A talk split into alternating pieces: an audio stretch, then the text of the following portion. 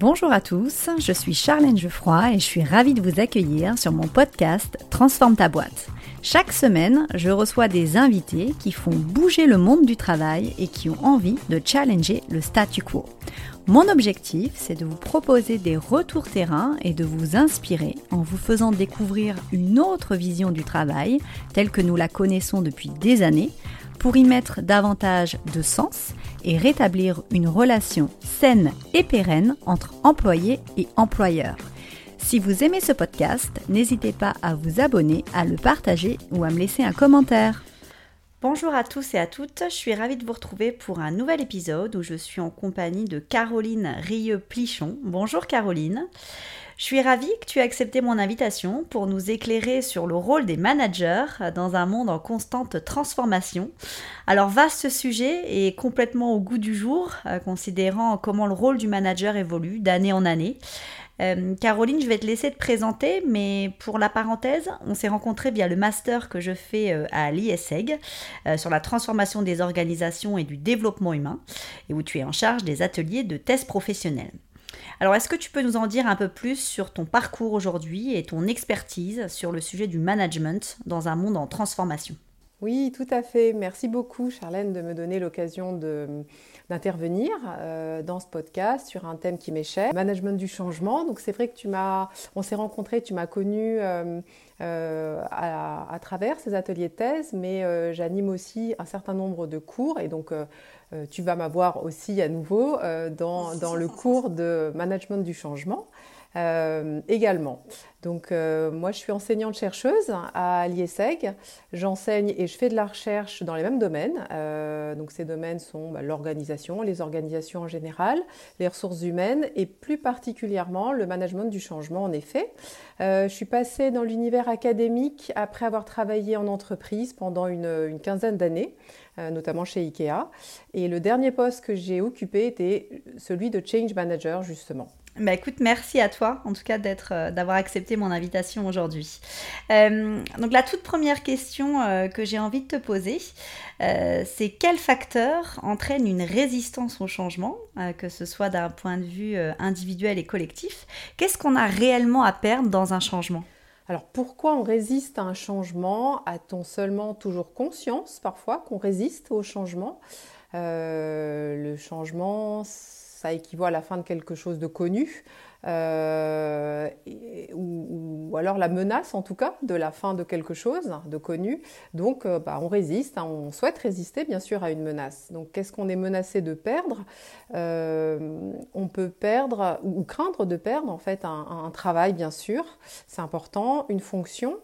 Euh, un rôle, euh, un statut. Donc on voit bien que, ça touche à une identité professionnelle, euh, mais on peut craindre de perdre aussi une forme d'influence, quelque part une forme de pouvoir, pouvoir qui serait lié à la, connaissance de quelque chose, d'un fonctionnement, pouvoir qui du coup deviendrait obsolète après le changement.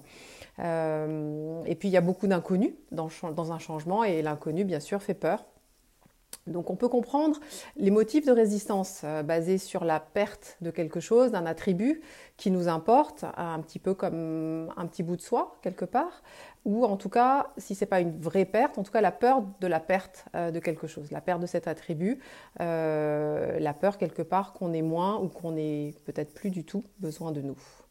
D'un point de vue collectif, il me semble que c'est plus complexe à analyser. Euh, car je crois que peut-être le premier niveau de peur surgit d'abord au niveau de l'individu. Euh, donc c'est parfois une somme de peurs individuelles, hein, des peurs agrégées. Euh, par exemple, l'usine où je travaille va fermer. Mes collègues et moi qui avons le même job allons tous le perdre. Donc un, collectif peut commencer à réagir et à s'organiser dans ce contexte. Euh, donc lorsque le changement vient, toucher un collectif, euh, les résistances euh, peuvent se produire à la hauteur de l'agrégation des menaces individuelles et aussi de la menace collective. Un autre élément rentre en compte, il me semble, dans cette résistance, hein, dans cette peur, c'est bah, que le changement est coûteux. En fait, un changement nous coûte en effort, nous coûte en temps, nous coûte financièrement parfois aussi. Euh, apprendre un nouveau processus nous demande des efforts et du temps euh, pour apprendre euh, les nouvelles routines, les possibles nouvelles relations de travail. Acquérir de nouvelles compétences, mais il faut, et ça on le sous-estime souvent, on n'y pense pas toujours, il faut également désapprendre l'ancien processus, défaire les anciens réflexes, et ce n'est ni simple ni agréable. Donc pour résumer, pour répondre à ta question, je dirais qu'on résiste parce que bah, ne souhaite pas quitter quelque chose qui nous est familier, euh, parce que l'inconnu nous fait peur, euh, parce qu'on risque de perdre un petit bout de soi quelque part et et que parce que cela nous coûte en temps et en effort d'apprendre, mais aussi de désapprendre. Euh, du coup, il y a une question qui me, qui me vient comme ça parce que euh, par rapport à ce que tu viens de dire, euh, alors moi je suis plutôt du coup une adepte du changement, c'est-à-dire que j'aime bien, j'aime bien changer, j'aime bien sortir un peu de ma zone de référence, j'aime bien apprendre des nouvelles choses, etc. et je vois plutôt le changement, en fait dans ma tête, ça se, ça se caractérise par une opportunité de faire autre chose et pas forcément euh, quelque chose de négatif, mais euh, plutôt quelque chose d'assez neutre pour l'instant parce qu'effectivement c'est l'inconnu et je ne sais pas si ça va être positif ou négatif. Euh, est-ce qu'il y a des choses qui, font que du coup certaines personnes vont être plus, on va avoir plus tendance à voir le changement comme une opportunité et les autres vont plus avoir une tendance à le voir comme, ben, comme une peur ou quelque chose de, de négatif? Oui, alors de ce que j'ai pu vivre et puis lire aussi, c'est vrai qu'il y a quand même des, fondements un petit peu psychologiques. Euh, on, a, on, a, tous un petit peu une tendance, alors voilà, liée à la, somme de nos expériences, à être un petit. Alors, on, parle d'aversion au changement, à, ou à, la peur de l'inconnu, en tout cas aversion au changement dans, dans un cas un petit peu extrême. Euh, euh, et, et, donc ça, c'est, on va dire, inégalement distribué. Euh, en fonction de bah, toutes les expériences que tu as eues. Ça veut peut-être dire que toi, Charlène, bah, finalement, tu as eu plus à y gagner rétrospectivement dans la somme de tous les changements personnels et professionnels que tu as pu vivre. Et que mhm. donc, bah, le changement, un, nouveau changement, c'est pourquoi pas, voilà, neutre, voire curiosité, quoi. Euh, mais, mais euh, bon, moi, j'ai connu un certain nombre de, de, collègues euh, qui, pour qui, a priori, ça représente une menace par, par, par défaut. donc, certaines personnes qui sont parfois plus sur le contrôle, en fait, la maîtrise de, de ce qu'ils font hein, le plus possible. pas d'inconnu. donc, donc, c'est vrai, vrai que cette prédisposition euh, ou, aversion au changement varie quand même un petit peu en fonction de, bah, du vécu de chacun. Et, heureusement, ça s'est amené à évoluer euh, au, cours d'une vie. Mais c'est vrai que euh, par défaut, on peut dire qu'il y a des personnes qui sont plus ou moins ouvertes ou adeptes du, changement. et après, j'ai déjà vu des choses un peu différentes quand même, ordre privé ou professionnel. Euh, certains qui voilà, voulaient une stabilité plus dans l'un que, dans l'autre. Mais, mais, oh. mais, ce que tu dis est tout à fait, euh, est tout à fait, tout à fait exact et, tu as de la chance de faire partie, je pense, des personnes qui sont peut-être plus euh, disposées à, à, changer, pourquoi pas, que, que d'autres. Mais, mais, effectivement, maintenant que tu le dis, c'est vrai que mes changements, en tout cas, m'ont toujours, là, quand même, la plupart du temps, apporté quelque chose de positif. Donc effectivement, ça doit être mon cerveau doit avoir associé le changement à quelque chose de positif, et tant mieux quelque part. Oui, en tout cas, le, narratif, euh, parfois il y a des choses un peu difficiles. Hein. la, vie est super riche et, on apprend encore plus de choses un peu, difficiles qui, sur le coup, sont pas forcément vécues comme hyper positives, mais on arrive, en tout cas, la, capacité de, se, de, faire derrière le narratif de finalement j'ai appris ci, j'ai appris ça. Euh, et, du coup, je vois ça comme positif et constructif, euh, dépend, dépend quand même de, chacun aussi. Donc, parfois, les changements ne sont pas complètement positifs, mais on arrive à en apprendre quelque chose et à se dire ah quand même euh, c'était chouette. Hmm. Euh, donc quand on passe à ce changement, euh, quelles sont les différentes étapes auxquelles on va faire face? Donc j'imagine qu'au début il peut y avoir cette notion un peu de peut-être de choc, de remise en question. Comment ça se passe pour les individus en général? Oui, tout à fait. En fait, quel que soit le changement et quelle que soit surtout l'importance du changement, Euh, ça, c'était pas forcément quelque chose euh, à laquelle je m'attendais avant de, l'étudier. Euh, ben, en fait, il existe un certain nombre de phases par lesquelles nous passons absolument toutes et tous. Euh, j'ai en tête deux cycles que, bah, je vais partager euh, avec toi. Le, premier cycle euh, du changement en fait identifie les émotions du, changement avec bah, une courbe qu'on appelle la courbe de Kubler-Ross en fait qui vient du nom de la psychiatre suisse Elisabeth Kubler-Ross. Et, et, en fait, ça montre un cas extrême de changement. En fait, ça base ce, cette succession de phases sur un cas extrême de changement qui est le décès d'un proche. Euh, et donc ça parle des étapes du deuil. Et euh, donc en disant, bah voilà, ces étapes-là, on, prend ce cas extrême, bah, tu sais, en management, on fait parfois ça, et puis on en tire des, solutions enfin des solutions, des, euh, des apprentissages pour une des, situations moins extrêmes, plus classiques. Et donc, dans, dans, les étapes du deuil, il y a toute une phase descendante où donc il y a l'étape du, choc, hein, comme tu, commençais par le dire, ensuite l'étape du déni, euh, qui est suivi par l'étape de la colère, euh, et puis enfin la tristesse ou la, ou la dépression. Et cette phase ascendante est ensuite, euh, heureusement, suivie d'une phase ascendante. Donc oui, une phase descendante, pardon, suivie d'une phase ascendante, où, le, voilà, où le, moral remonte, donc l'étape de l'acceptation, et enfin l'étape de projection dans l'avenir.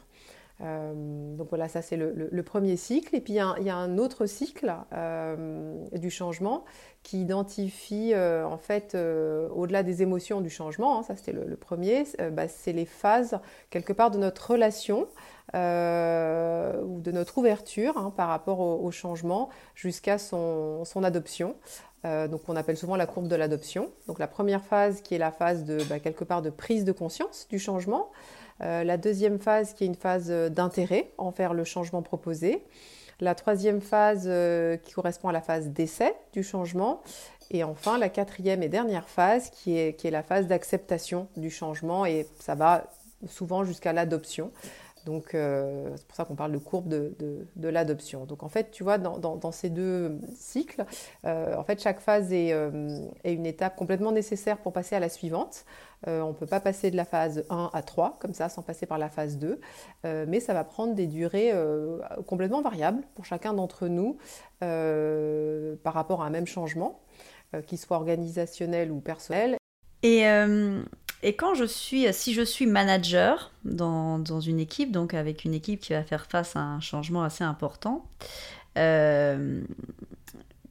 quelle posture est-ce que je dois adopter? Parce que j'imagine qu'il y a dans mon équipe, il va y avoir des personnes pour qui euh, ça va se passer euh, euh, plus facilement que pour d'autres, et toute mon équipe va pas être à, la même phase au même moment.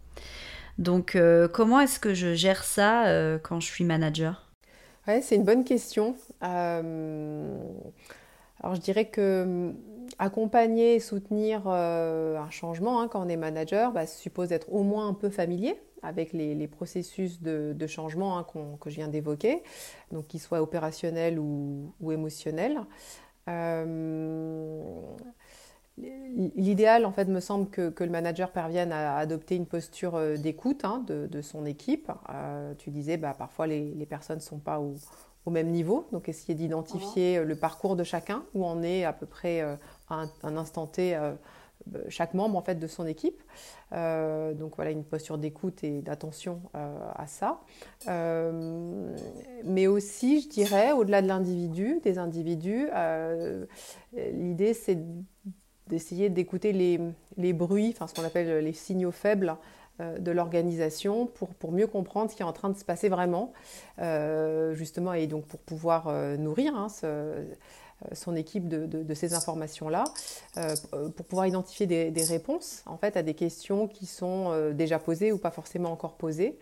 Donc, pour moi, c'est vraiment important que le manager se montre authentique parce qu'on ne triche pas en fait avec le changement. C'est peut-être quelque chose que j'aime beaucoup. le changement et le discours, ça marche plus au bout d'un certain temps. Le discours marche au début. À un moment donné, voilà, on ne peut pas tricher. Euh, donc, euh, je dirais que bah, pour le, quand on est manager, euh, introspection et connaissance de soi me paraissent très importantes hein, dans le changement, enfin dans le management du, changement, parce qu'il il y a notamment une notion qui est peut-être pour moi une des plus importantes, c'est celle d'ambivalence en fait, qui est fréquente dans un changement. Donc, en fait, à ressentir potentiellement ou avoir des, des, euh, avis différents euh, ou avoir des émotions différentes envers un même objet, donc là un même, un même changement.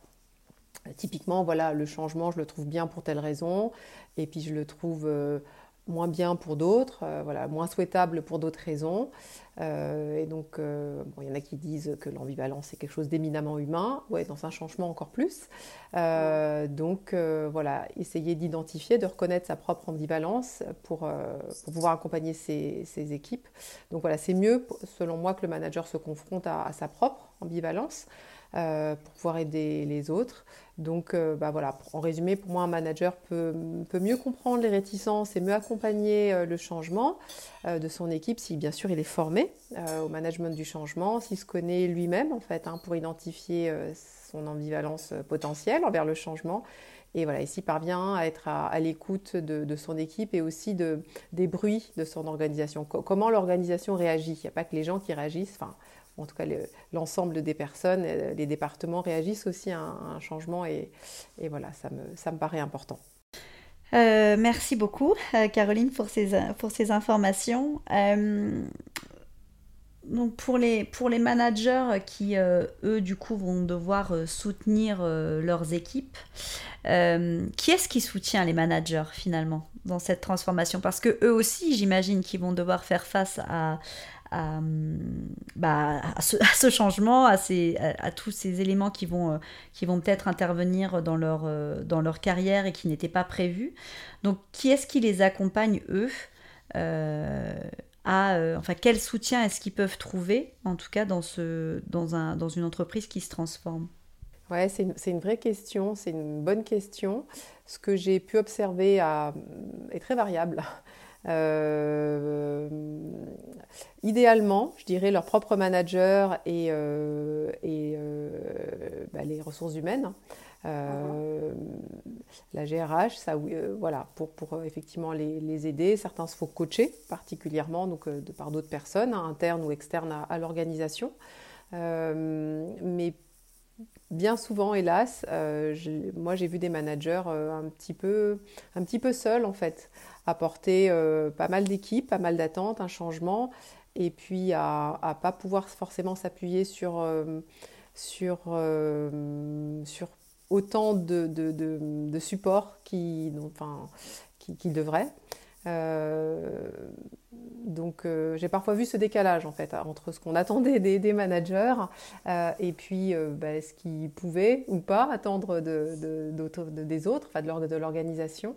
Euh, mais idéalement, je dirais effectivement une combinaison de euh, bah, leur propre manager hein, et, euh, les, ressources humaines et, également, enfin, et ou sous forme de, de, coaching sur des points particuliers qui sont, qui sont pas toujours simples.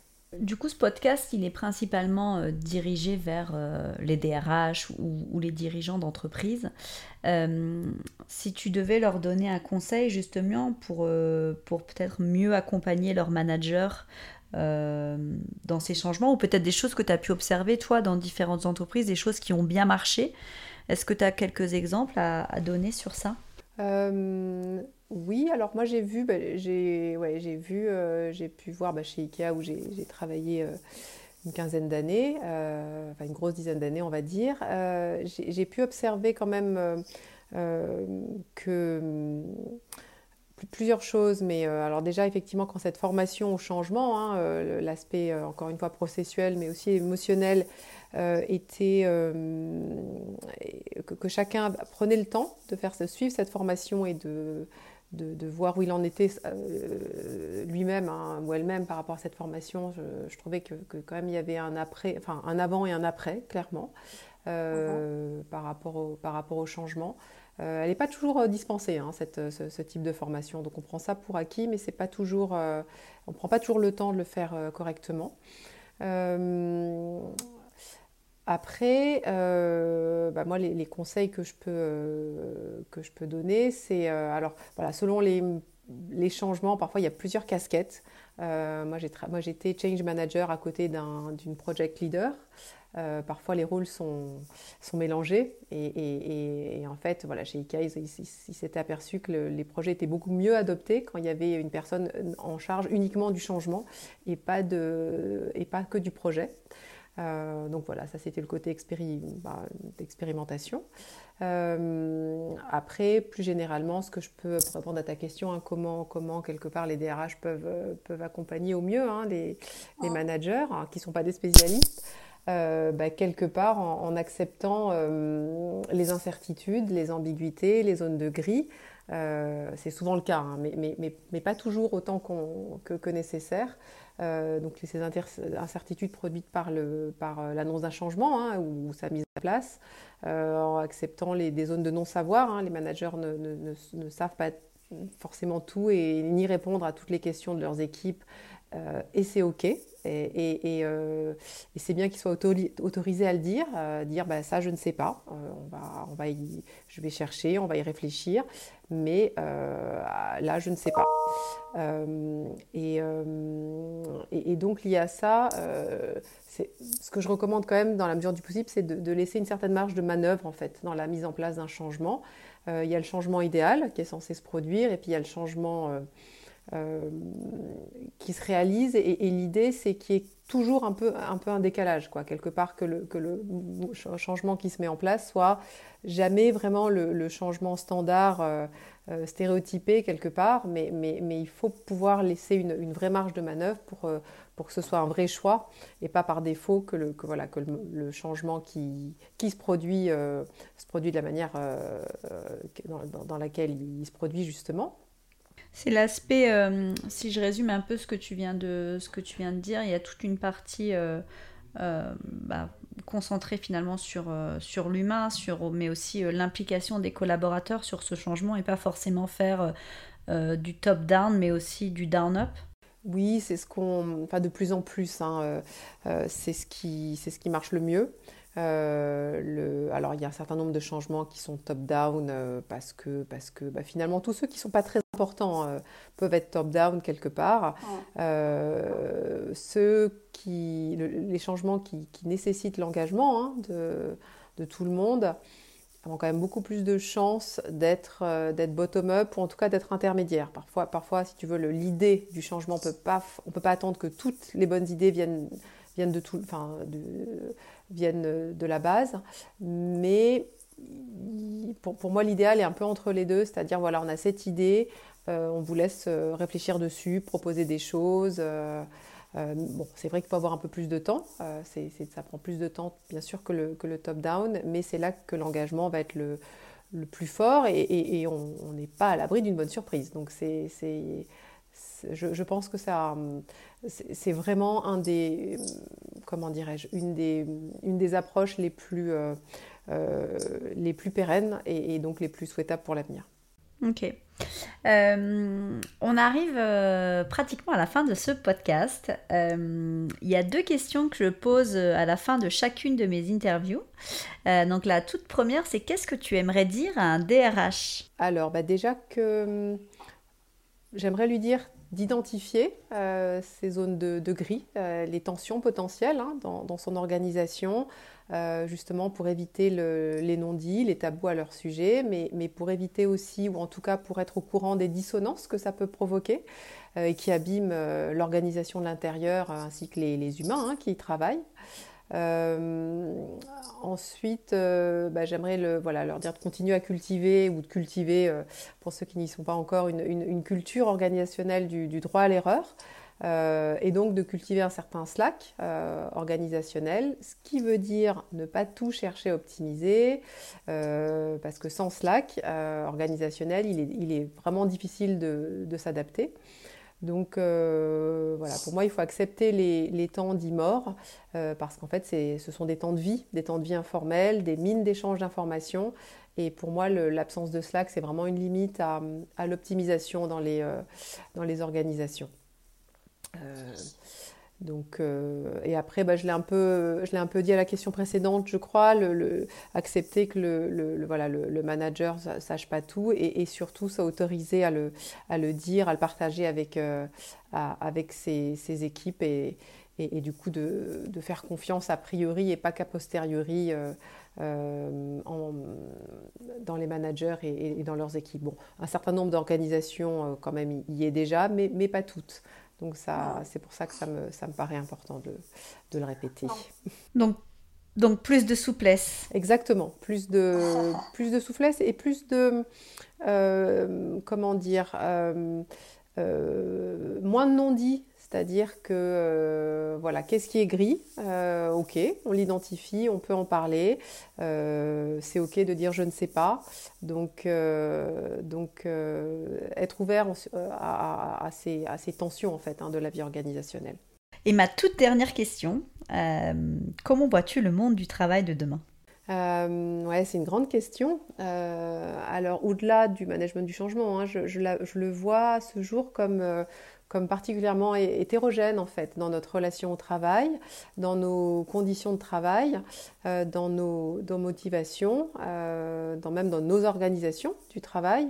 Et, ça en fonction aussi de, nos phases de vie. Donc pour moi, cette, hétérogénéité implique euh, bah, de la complexité, mais bon, c'est aussi une vraie richesse. Pour moi, il n'y a pas un, mais des mondes en fait déjà du, travail, euh, déjà très différents les, uns des autres, euh, même au sein d'organisations qu'on pourrait croire un peu, un peu similaires. Donc pour moi c'est un monde qui devra euh, se réinventer, se renouveler très souvent. Un monde où en fait il sera important d'insuffler de la sérénité en fait dans les relations au travail et les relations de travail. Bah, merci beaucoup, euh, Caroline, pour cette conversation. On s'arrête sur le mot sérénité, euh, qui est un beau mot pour le futur du travail. Euh, j'espère que l'épisode vous a éclairé sur le rôle du manager dans un monde qui ne fait que se transformer. si des personnes souhaitent prendre contact avec toi, comment est-ce qu'elles peuvent le faire? Eh bien, en euh, allant sur mon compte LinkedIn ou Twitter, euh, qui correspond à mon, à mon prénom et à mon nom. Ok, bah écoute, je mettrai tes coordonnées euh, directement dans la description de cet épisode. mille merci de nous avoir écoutés. Si vous avez aimé ce podcast, n'hésitez pas à vous abonner, à le partager et à me laisser un commentaire. Je vous dis à très bientôt pour un nouvel épisode. Merci beaucoup Charlène, à bientôt. Merci Caroline, au revoir.